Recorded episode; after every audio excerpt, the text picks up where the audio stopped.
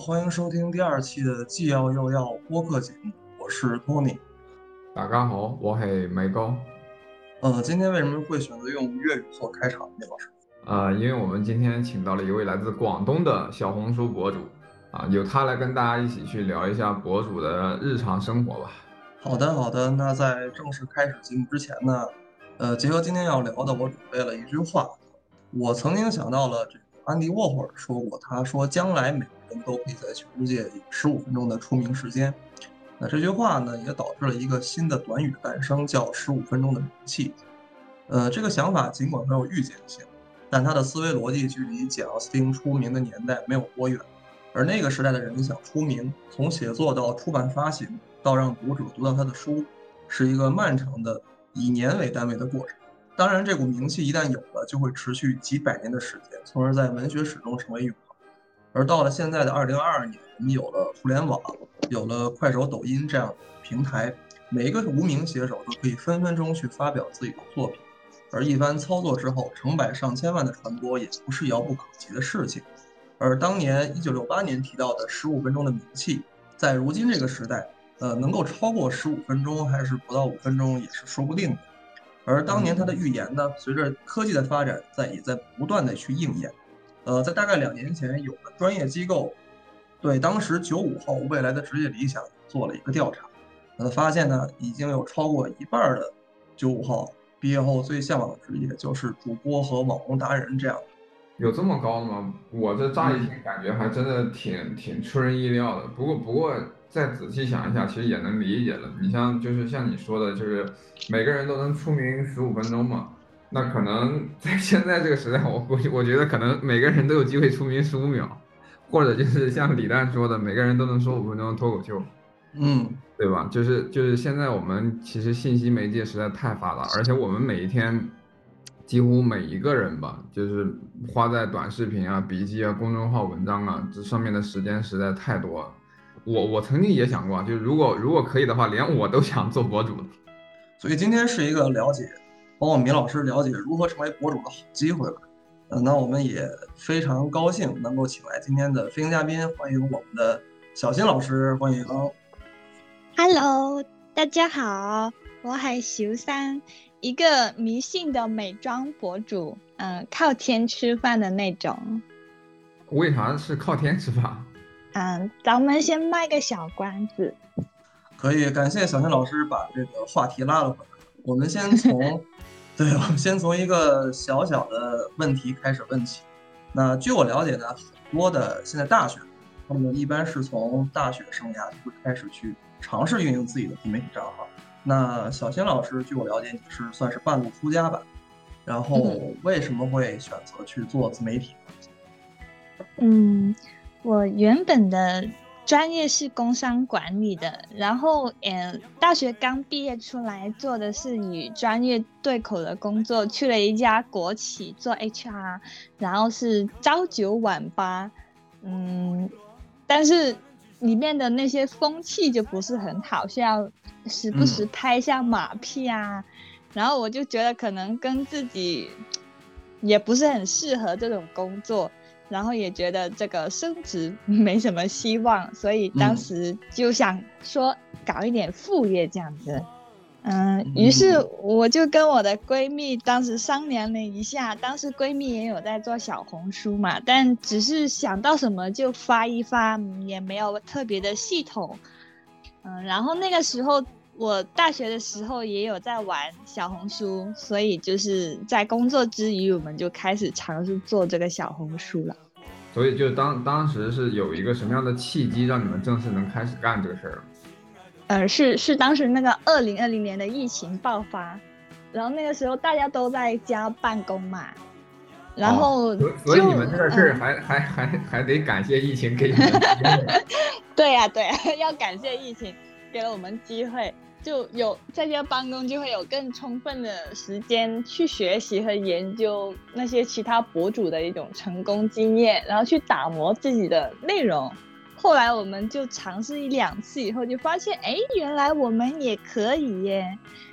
嗯，然后那个时候小红书作为副业的收入呢，已经远超过国企作为正职的收入了，然后我们就双双离职，一起做小红书了。OK，那就是疫情提供了机会之后，就后面做着做着不仅有收入，而且收入还越来越多，就觉得这事儿能成了，是吧？嗯嗯。那那那那其实我们，嗯，也是想从一个外行的角度啊，因为毕竟现在对于呃博主吧这样一个群体，好奇的人真的很多很多。我们在准备这一期的时候，也从身边的一些对于博主很好奇的朋友收集了一些问题啊。那接下来就由我俩来去。向你请教一下吧。好呀，好呀。那要不 Tony 先来一个。OK，那接下来呢，我们问一些这个行业方面的问题了。那当时小新老师你是怎么考虑去呃定位你的账号，同时考虑你的内容类型，包括为什么会选择去做美妆这个领域呢？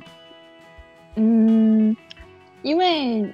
我跟我闺蜜呢，其实都很喜欢化妆，可能也也因为对自己的这个外表不是很自信，然后很喜欢化妆，然后去研究化妆品，并且把这个觉得好用的东西都分享给身边的朋友。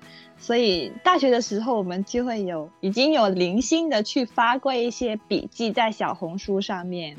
呃，所以最主要也是因为因为热爱吧。那看来你也是这种兴趣驱动型的嘛，对吧？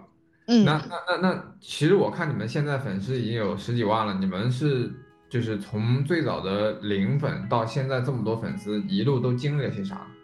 我们账号其实算涨粉比较慢的类型。嗯，但是我们的粉丝粘性就比较高，就属于那种呃让粉丝慢慢喜欢上我们的那种类型，而不是就是靠一两个爆款的帖子，然后一下就涨粉的。OK，慢慢喜欢你。嗯，对。OK OK OK，那那那就是就是在整个过程当中的话，你们有没有经历一些嗯类似比如说里程碑事件，或者哪一些这个这个事件你们经历了之后？啊，你觉得说这个账号慢慢慢慢正式进入正轨了，这种感觉？里程碑事件，我想一下。哦，我们之前有接过一个品牌粉底液的推广，然后那个时候我们就有商量说怎么去把这个推广呢做的，呃，跟其他博主不太一样，所以我们就有查阅一些国外的文献，就发现原来粉底液它的分类。其实除了黄皮、白皮，还有橄榄皮这一说，然后我们就去把这个橄榄皮这个概念，就是比较先的引入到小红书里面，然后也算是当时在小红书最早提及这个概念的，然后后来有很多博主也会有参考到这个橄榄皮这个说法。所以你们在橄榄皮这个上面应该算是先锋了，第一次提到。嗯嗯嗯，差不多。那那什么叫橄榄皮？给我们普及一下。橄榄皮其实就是指，哦，我我我们其实很多亚洲的女生其实都自己都是橄榄皮，就是那种冷调的黄皮，也俗称小绿人，就是呃，可能光线不好的时候，皮肤就是黄绿色那种黄菜绿，就看起来气色不是很好。但是如果去室外光线比较好的时，后呢，皮肤就是比较白皙，啊比较白净的。嗯，大大概听懂了，而且好像被你这么一说，我回忆了一下，貌似很多人都都是这样，好像好像国内很多人好像都是这样，他们的皮肤状态就相当于说，可能很多人听了你们的这种，就是看到你们对于冷白皮的这样一种概念的引入，他们可能对自己的皮肤状态也有共鸣，然后看你们更多的内容也能够更针对性的。让自己啊护肤啊化妆啊做得更适合自己，对吧？对对。那那那那那你们的粉丝群体大概是一个什么样的群体呢？我们的粉丝群体最主要也是以学生群体为主，然后大学生是占最大部分的。没猜错的话，应该是女生为主。对对，我我们之前有看过我们的那个粉丝画像，好像百分之九十七都是女生来的。然后剩下百分之三全是米老师，对，就是比较精致美艳的 boy。没有美艳远远谈不上，谈谈不上，谈不上。那这个除此之外，现在什么样的内容会更容易更容易成为这种流量密码？这个我都知道，这还用问吗？肤白貌美大长腿呗，你打开现在小红书，难道就是你每天看的那些东西啊？都都都都是你的首首页开屏，都是你的首页。我首页有很多这些肤白貌美大长腿。好吧，看来我们的兴趣爱好是类似。嗯，那除了这些之外，还有哪些是容易成为密码？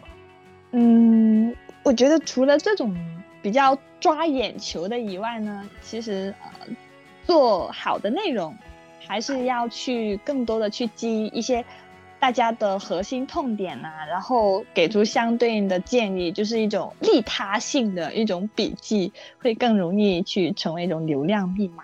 那那你是怎么怎么戳中大家痛点的？就就我们举个比较简单的例子吧，不知道你们二位知不知道什么叫粉底液吗？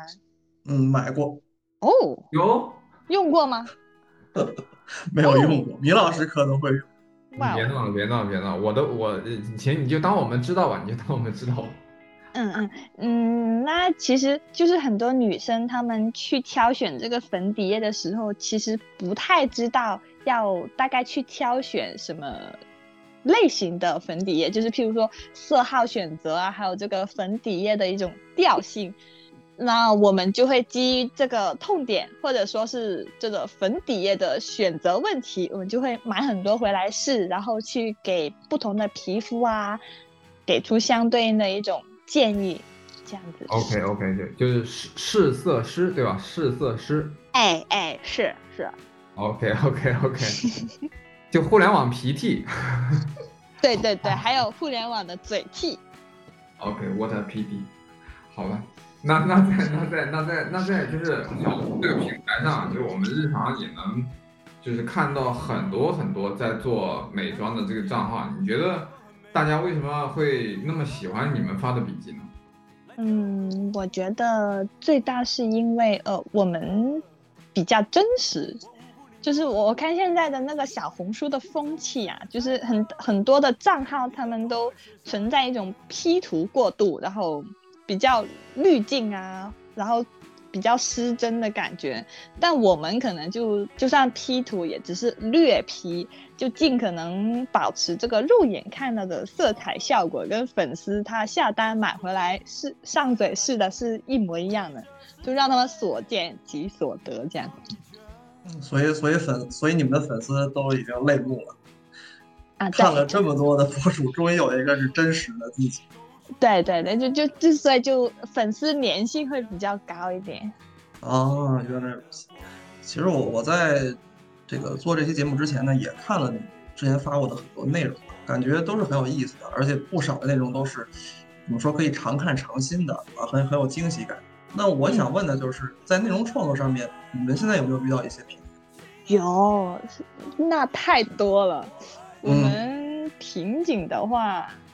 更多的应该是对自己的一种突破，就是我们要去让自己的内容不断去翻新啊，因为我们的账号已经做了大概有两年多了，然后很多发过的梗啊、有趣的点呐，就不能自己去炒自己的冷饭，然后不断的去一直想有什么新的花样，然后新的好玩、有趣的东西，更多有价值的内容去去带给粉丝这样子。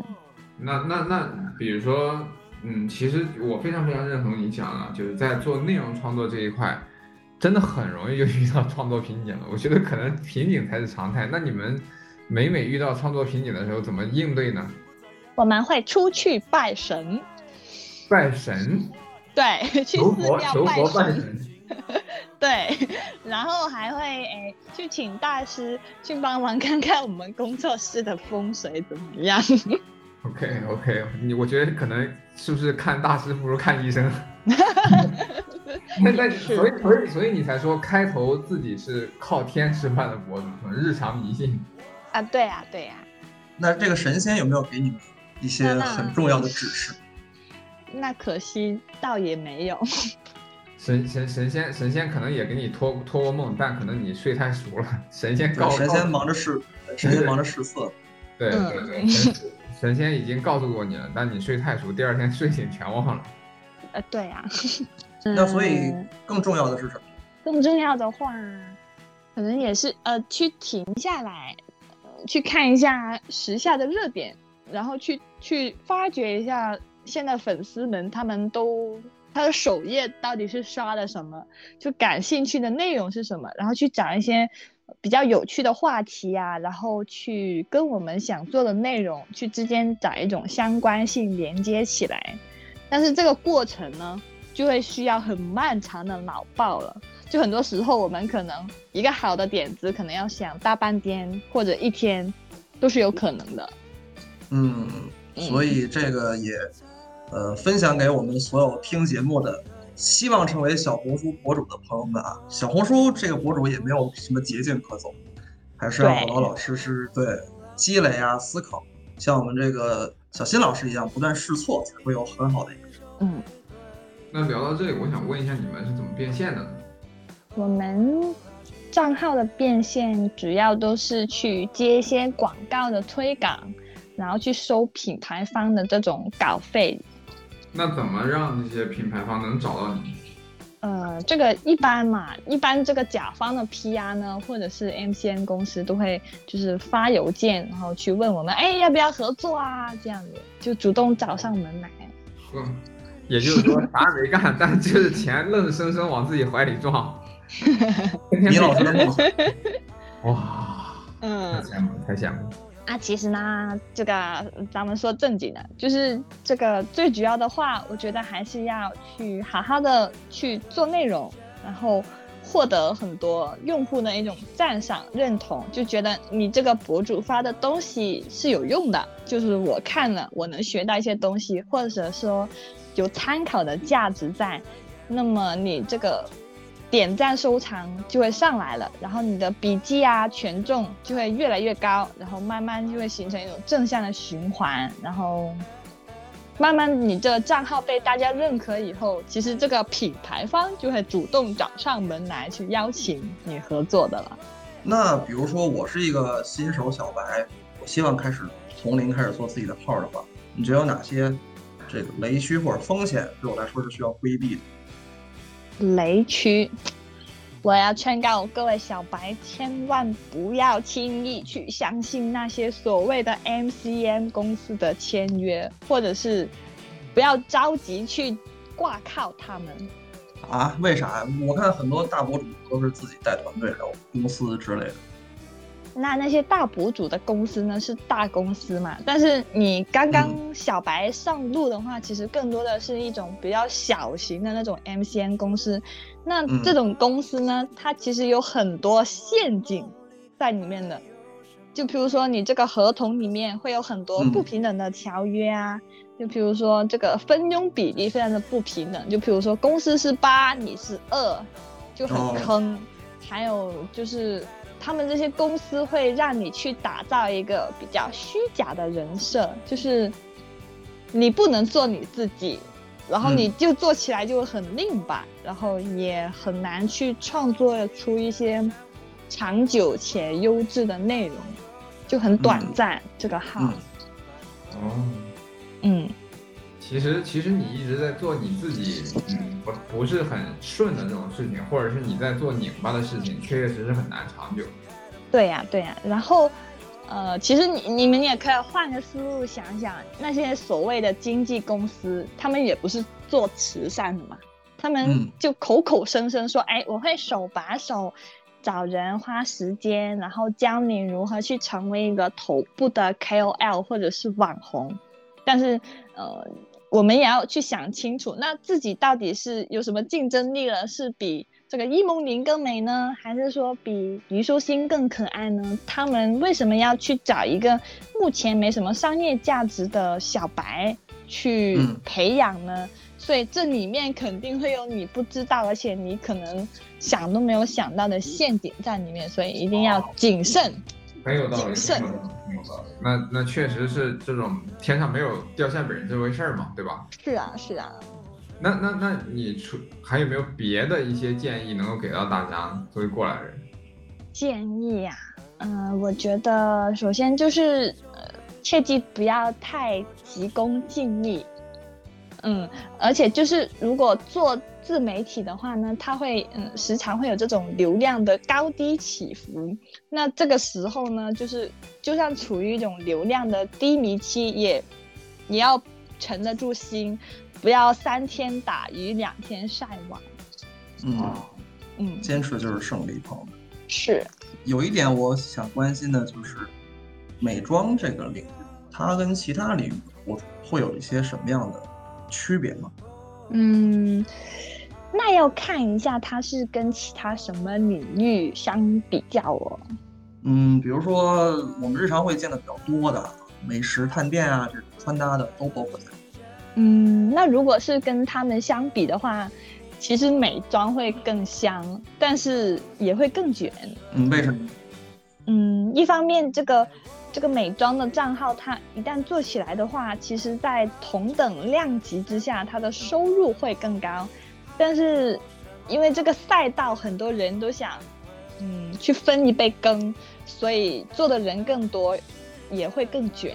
那听起来其实就有点像上世纪的美国西海岸遍地黄金，对吧？全球的淘金客都过去，发现我去，原来这么卷。嗯，到了之后才必须得各显神通了。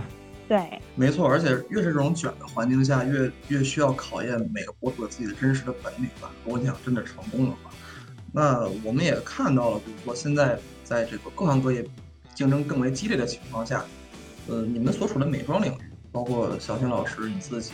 你是否会对未来的中长期有一些规划？你们还会继续做现在的内容吗？还是会说加一些别的，比如穿搭这样？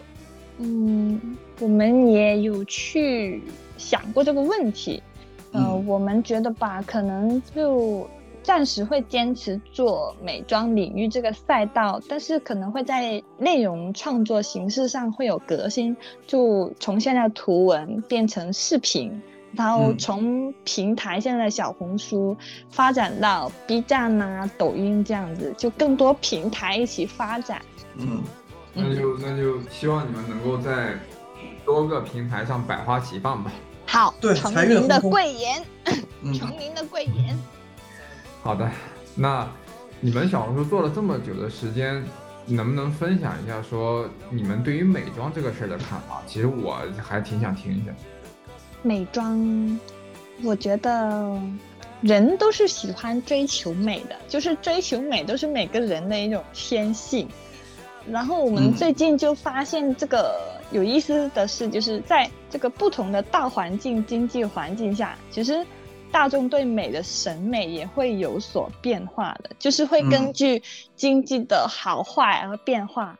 然后美妆的话，我觉得是。它作为大众，它变得好看最最直接的一个方法，也是最能体现不同特定的这个经济环境，然后人的一种审美的变化的一种缩影。嗯嗯，这个话题就一下子深刻了，听上去还是很有意思。有没有什么比较直观的这种关系能跟我们分享一下？就那譬如说。这个经济环境比较好的时候，然后大家都会喜欢那种呃明亮一点的、更加 eye catching 的感觉，就比如说大红唇啊、大块撞色啊，或者更加雍容华贵、优雅的感觉，就就大家那个时候就可能会喜欢范冰冰这种高冷美艳的美人。OK，嗯，然后可能到了经济环境不太好的时候，就比如说最近这阵子。那那些什么白开水妆容啊、伪素颜这种，就会更受大家的欢迎。白开水妆容是啥？是用白开水化妆吗？不是，白开水就是嗯一种小心机妆容，就好像你你化了，但是别人看起来又好像没化一样，就比较清淡啊，纯欲的感觉。哎。啊，OK OK OK，Nice Nice。那这这其实听起来就是就是就是就跟嗯有一种也有一种现象的研究，就是女性的那个裙摆的长度跟经济好坏之间也是有这种非常微妙的关系嘛，对吧？就我觉得你说的这个审美跟经济环境其实也有异曲同工之妙。对对。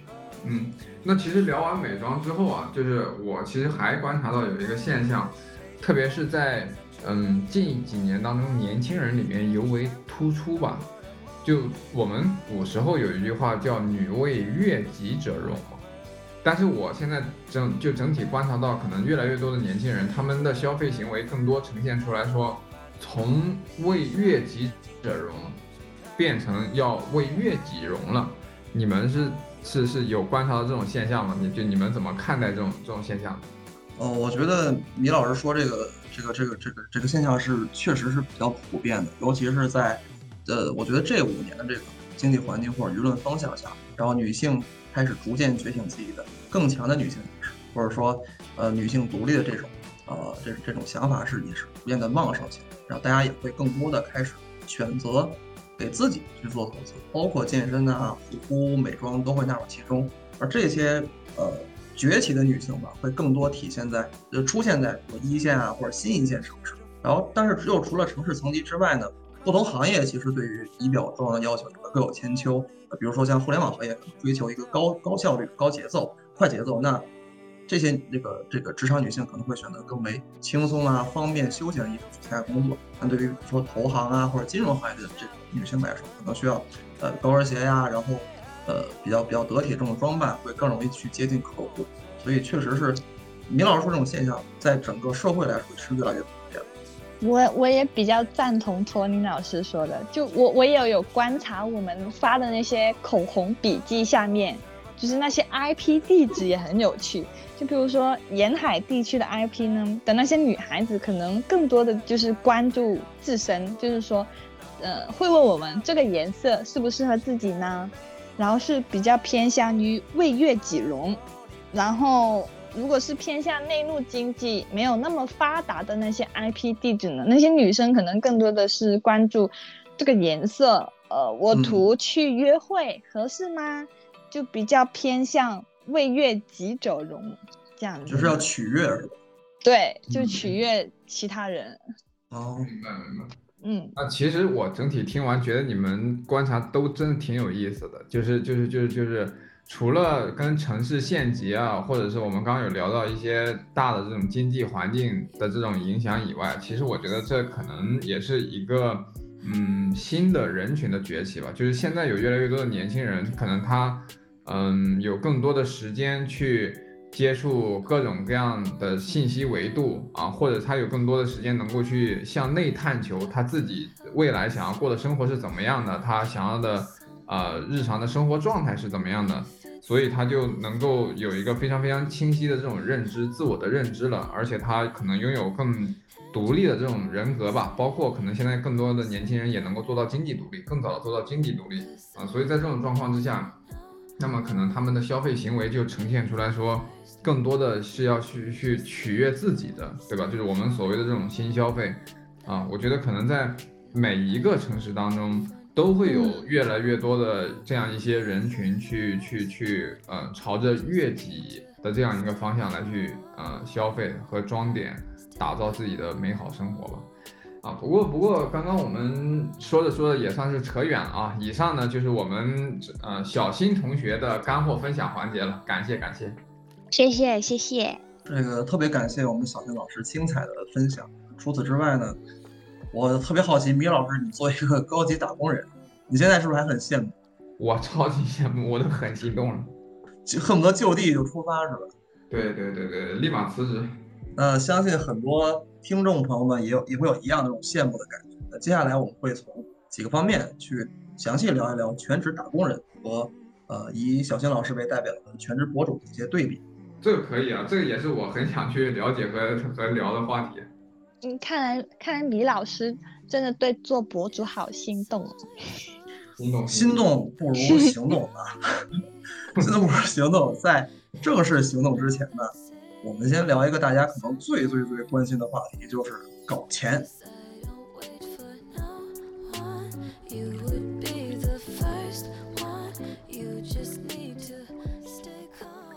最期待的收入环节，先问一下我们小新老师，现在收入水平怎么样？数字吗？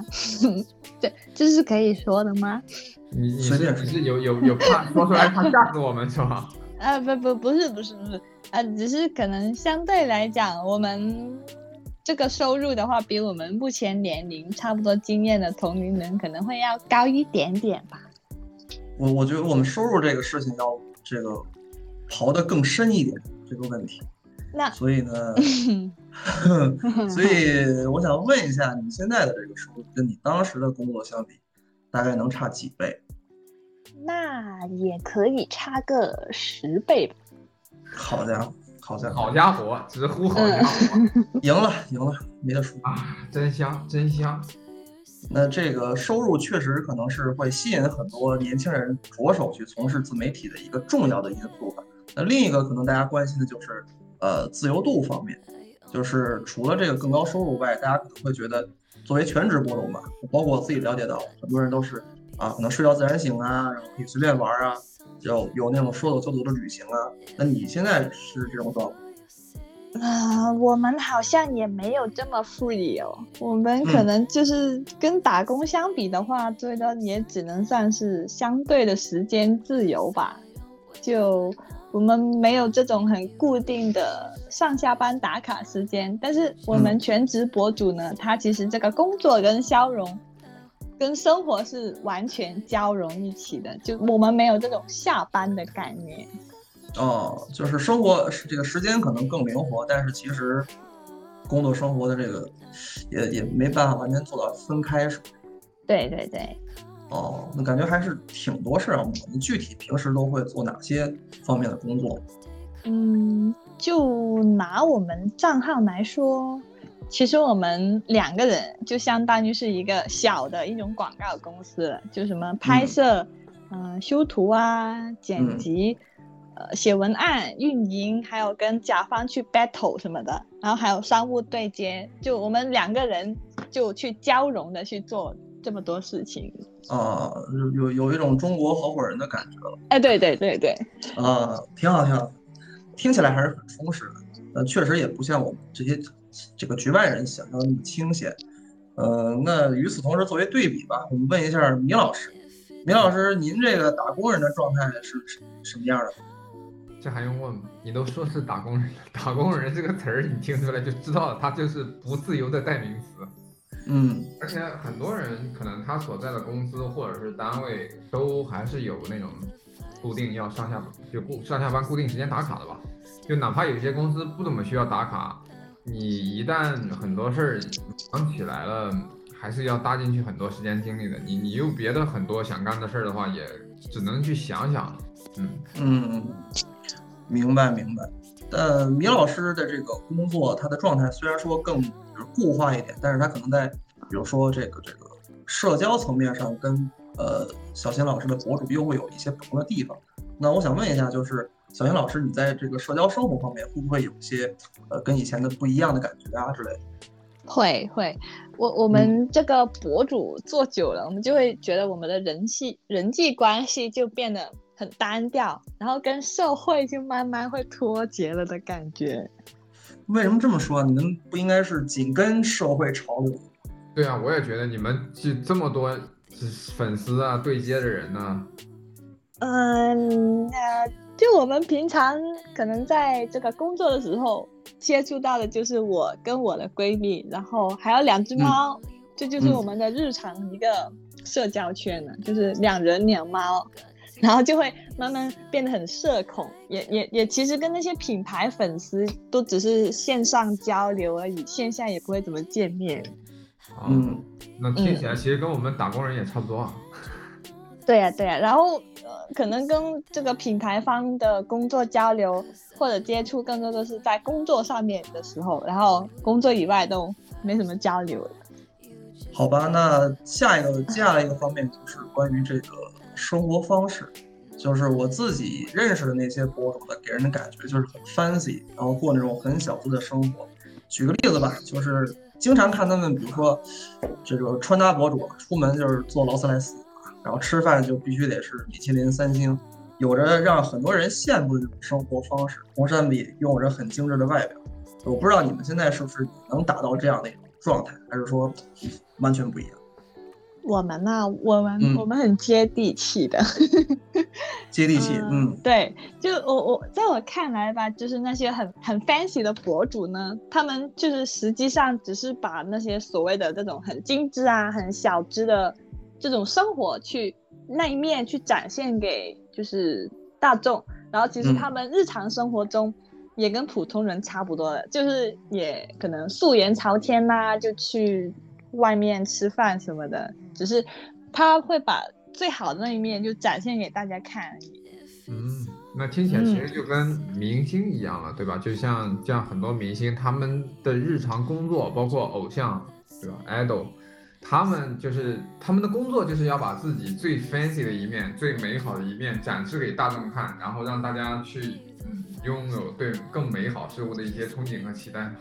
对呀、对呀、对呀、那其实我还有一个想问的，就是你觉得做博主的话，嗯，这个群体对于未来的一些生活状态呀、就是或者嗯，对于未来吧，有没有一些不太一样的看法？你你你你是跟我我们大部分人一样很焦虑呢，还是说对未来充满信心呢？当然是跟大众一样都很焦虑啊，就是我们会有这种流量的焦虑，就譬如说这个年龄的焦虑，还有创作上面也会有很多焦虑。为就具体怎么说呢？就年年龄的话，你就很好理解啊，就是毕竟这个博主嘛，其实也是一种青春饭，然后你很多人就会担心这个岁月会给自己带来一些痕迹，然后哎没那么美啦，很多皱纹啦、然后就嗯、受欢迎程度也会下降啊，这样子。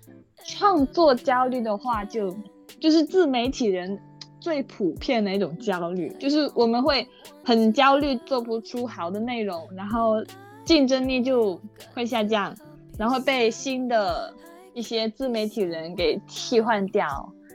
然后现在网络每天都会有很多很多新的话题呀、然后也会有很多想红的人去冒出来，然后去争你的流量、争关注度。所以其实这个还是很卷的，做博主。万嗯万变不离其宗的，所有的这些焦虑都可以归结为一个字：卷。对，太卷了。这这一点倒是跟职场打工人的心态完全对上了。一方面是来自年龄的焦虑吧，就很多很多，嗯，大厂不都有什么三十五岁打工人的悲哀嘛？还有一种说法就是到什么你都人生三十岁了，居然还没有年薪百万啊，那你差不多就是一个 loser 了。再有就是很多人可能在职场上也是要，嗯，天天千方百计的想着说你怎么。嗯，变着法儿的去展现自己所谓的产出或者是成果吧，以证明自己是有价值的。这当中肯定是少不了，嗯，权谋啊，一些利益争夺啊等等之类的。那米老师按照这个标准，你早就已经是人上人了，那远远称不上，远远百万年薪三十岁。哇哦，没有没有，远远称不上，远远称不上。嗯，那其实二位应该在对抗焦虑，或者说在这个卷中拼搏这方面，应该是做的比较好。那现在这个环境下，你觉得我们该如何去看待这些以上这些想法或者言论呢？嗯，我觉得焦虑这个东西，它就像是一种精神上的一个小感冒，然后每个人都会容易去产生这种情绪的。就它不是说呃弱者所独有的，而是人人都可能会有这种情绪。首先就是不要去害怕，要去直面这种情绪。嗯，然后其实我觉得焦虑这个本身就是一个非常虚幻的情绪，然后它这个焦虑的反义词其实就是具体，就是当嗯。我们去、去脚踏到每一个很具体的路径上面，然后一步一步的往前走，然后很有规划的去行动起来，去减少一种内耗，去减少一种这种啊很犹豫，不知道不知道怎么做这种这种时间，然后聚焦去每一件事情小的本身，然后用一种具体的行动去可以去很好的缓解焦虑，我觉得。那那那那你接下来更未来长期的这种状态上有没有什么就是就是你自己想要做的事情来去对抗这种焦虑？呃，未来的话，我可能会打算明年去去留学，然后哇，去继续进修学业，然后给给自己一两年的时间，然后慢下来，充充电，然后去再想想接下来的人生步子要怎么走呢？嗯，我听起来还还还是很棒的一个想法。听起来就是钱赚够了，要歇。没有没有，激流勇退了是吧？对对对对有没有。对，就就其实我我觉得对于焦虑这个事情嘛，就每个人都有自己的属于自己的生命时钟的，你不一定非要完全按照就是嗯大家可能传统价值观所共识的社会时钟那样，所谓的就是你到了特定的年纪要去做特定的事情，而且你不现在大家的要求越来越高，就你不仅要去做，你还要做好，比如什么。年薪百万呀，买房买车啊等等之类的，就在这里，其实我想向大家推荐一本书，叫《百岁人生》了。这本书真的是用很科学的角度去严谨论证了我们这一代人，甚至更年轻的人，他们其实有极大的概率能够普遍的活到一百多岁这种状况吧。所以人生其实真的还很长呢。就当我们相比起那些陷入社会时钟的焦虑的时候啊，更重要的是，可能你要留出时间去思考和向内探求。我我现在越来越觉得这个事情是非常重要的。你要想清楚自己想要的究竟是什么样的生活，不管我觉得是你是打工人也好，还是你去做其他的职业，比如说就像博主，那除了你日复一日的去卷呢，还是。嗯，要留出时间理清自己的目标跟理想嘛，就去把你自己的生活过得开开心心的，才是最厉害的状态。我觉得。刚才这个我们小新老师未来想去留学充电，我们米老师未来想过什么样生活？嗯，躺着数钱的生活。就是躺着都有钱来是吗？躺着就钱来的生活。好好好，说的好，说的好。好。不愧是我们那个卧龙凤雏，说的确实很。然后我们也聊了很多了，呃，最后呢，呃，也想跟我们小新老师聊聊，你们现在，呃，一路这几年做下来吧，取得了一个比较符合预期的结果，那你对这个所谓的成功，或者说，呃，阶段性成功有什么看法？你你们这个节目要要聊这么深的东西吗？也也没有提前跟我先说说呀，就是怕提前告诉你不敢来了。对，因为我们也是，毕竟是一个严肃深刻的，我都没有打草稿。嗯，我我其实好久没有去沉下心来去做这种思想跟复盘了。我我觉得你们这是在去逼我自己剖析自己的感觉。这个节目应该是没白来，录期节目呢，还给你提供了一个 自我复盘和自我剖析的宝贵机会。我觉得这个东西未来可以成为我们这个节目的一个新的标签。对，毕竟毕竟这个嘉宾们都是平时是比较忙的，可能也没有时间真的去考虑这些事情。自剖环节，自剖环节，自剖环节，嗯嗯嗯，自剖自剖，嗯。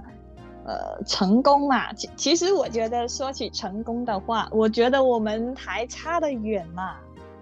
嗯，我就去简单说一下我自己的一种心得体会吧。嗯，就首先可能最主要做做博主的话，呃，要去找准自己的定位，就找准自己的价值。就是我我跟我闺蜜很早就明白。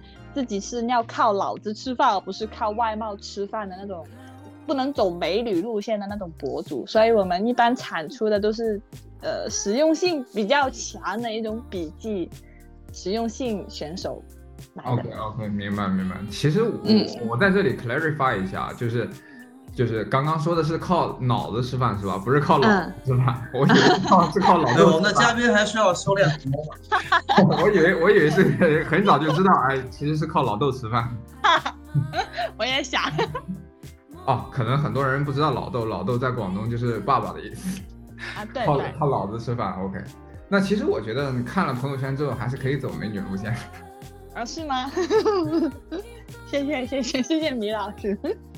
嗯，那第二点就是呃，要要去不断的快速试错，这一点就是呃，我们会不断的去审视自己的笔记，然后去看一下，哎，现在观众的口味它变化，然后从而去改进自己的内容，然后跟观众的口味对应上啊，然后才能去抓住一些粉丝的心，然后让他们黏住我们，不要走。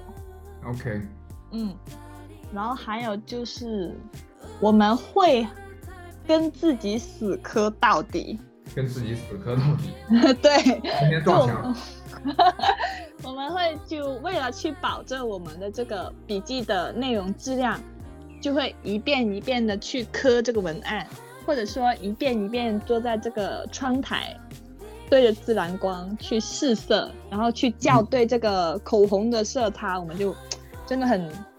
很很跟自己死磕到底，可能一天都可以在这里校对色差，然后让粉丝们他买到的口红可以就是跟我们试色的那个图片是一样的。哦，你这你这让我想起来伟大的毛主席说过的一句话：凡事就怕认真二字。所以小星老师的成功心法可以呃概括为三点吧。第一呢是要有准确的自我定位，第二呢是要快速的试错和迭代。最重要一点就是要不断的去坚持，跟自己死磕。那此时呢，我相信米老师也有一些话想说，对吧？可能我这算鸡汤，但是米老师呢会提到一些具体的事情，让我们保持更冷静的心态。其实就是像前面小新也提到了嘛，就是就是就是对抗焦虑啊这个事情，或者是你想要把一件事情给做成吧，你想要去做事儿，就是把一件事情给做成。但我觉得其实最重要的还是要落脚于每一件具体的事情上嘛。就可能很多小伙伴听到现在吧，可能跟我一样都非常非常上头了，对于当博主这个事情。但是我现在还是必须得先给自己降降温。就就从小新前面分享他自己的经历，我相信，呃，很多人也应该能够感受到，每一个人的成功，它其实都是一次不可直接照抄或者是照搬的原创。你就像我，虽然对做博主已经很心动了，但是我还是要冷静的去想一下，人家小新能做成，肯定是有。啊，他的这个个性化的因素或者难以复制的一些优势的，比如说像他的呃这个这个皮肤状态呀、外表啊、运气啊、时机啊，以及呃她的好闺蜜啊等等之类的，对吧？他他他自己在这一方面有了长期的这个兴趣和积累，有了一些认知，同时呢，他可能在嗯文案呐或者是等等方面有一些自己的技能啊，同时可能有一些其他人还会有一些行业资源嘛，就。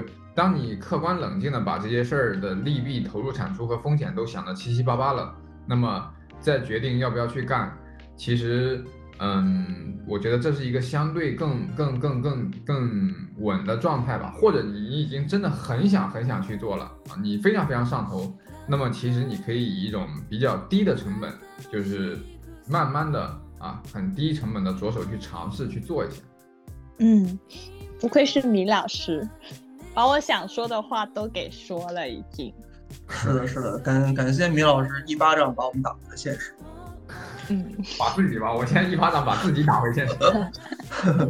呃，这个，那我们再把这个视野转转移到一个比较欢快的这个方面上去。最后有一个环节，我们在做这期节目之前呢，通过各方渠道收集了一些。呃，热心网友的好奇心提问，那我们来做一个简单的呃快问快答吧。这个小青老师负责快答就好。OK，来吧来吧。好，那第一个来自于一位小红书新手啊，也是一位热心网友，他发问说：吃早餐这件事儿对你的创作影响大吗？吃早餐不大，但是喝不喝咖啡影响会更大一点。不不过不过我们在这里还是要说一下，大家要尽可能坚持吃早餐，健康的饮食习惯非常重要。嗯，对对对对，还是要坚持早餐。然后第二个问题呢，就是工作累了或者视频剪不下去的时候，如何去调节你的状态？会撸猫，然后大声的嚎叫。怎么个嚎叫？就是嗯，你可以理解为反祖现象的那种嚎叫。反祖现象？嗯，那种猩猩反祖现象的在嚎叫。嗯，看来看来最原始的方法反而是最有效的。对对。好，下一个问题是，作为一个美妆博主，你有时间谈恋爱吗？呃，其实没有，挺忙的，我觉得。哎，那你现在男朋友哪来呢？双十一抽奖送的。这个抽抽奖链接赶紧发我一下，给我们的米老师一人安排。哦，你你你也想要男朋友吗？这这这好说。下一个问题就是，呃，博主会为你的男朋友化妆吗？嗯，应该不会为他化妆，反正就目前还没有试过，但是以后的话也可能不排除有这个可能。OK，好的，啊，那最后一个问题就是，美妆博主真的真的是可以白嫖化妆对的，真的可以的。啊，那以后看来还得抱紧这个小新老师大腿，帮我们弄点化妆品吧。没问题，没问题。